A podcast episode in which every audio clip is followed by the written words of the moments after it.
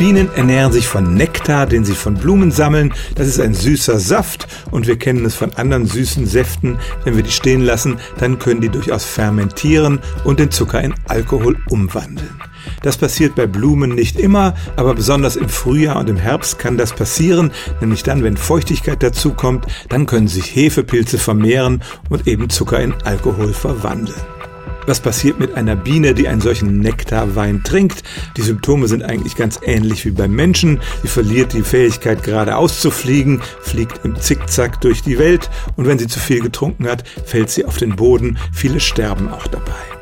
Der Kater kann bis zu 48 Stunden dauern und wenn sie betrunken am Bienenstock ankommt, dann gibt es da tatsächlich Wächterinnen, die sozusagen einen Atemtest machen und die angetrunkenen Kolleginnen nicht reinlassen. Der Grund ist, dass dieser Alkohol im Nektar den Honig des ganzen Bienenvolkes verderben könnte.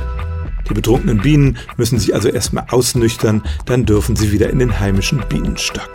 Und es stimmt tatsächlich, Bienen können von fermentiertem Nektar betrunken werden und zeigen dann ganz ähnliche Symptome wie ein betrunkener Mensch. Stellen auch Sie Ihre alltäglichste Frage unter stimmtz.radio1.de.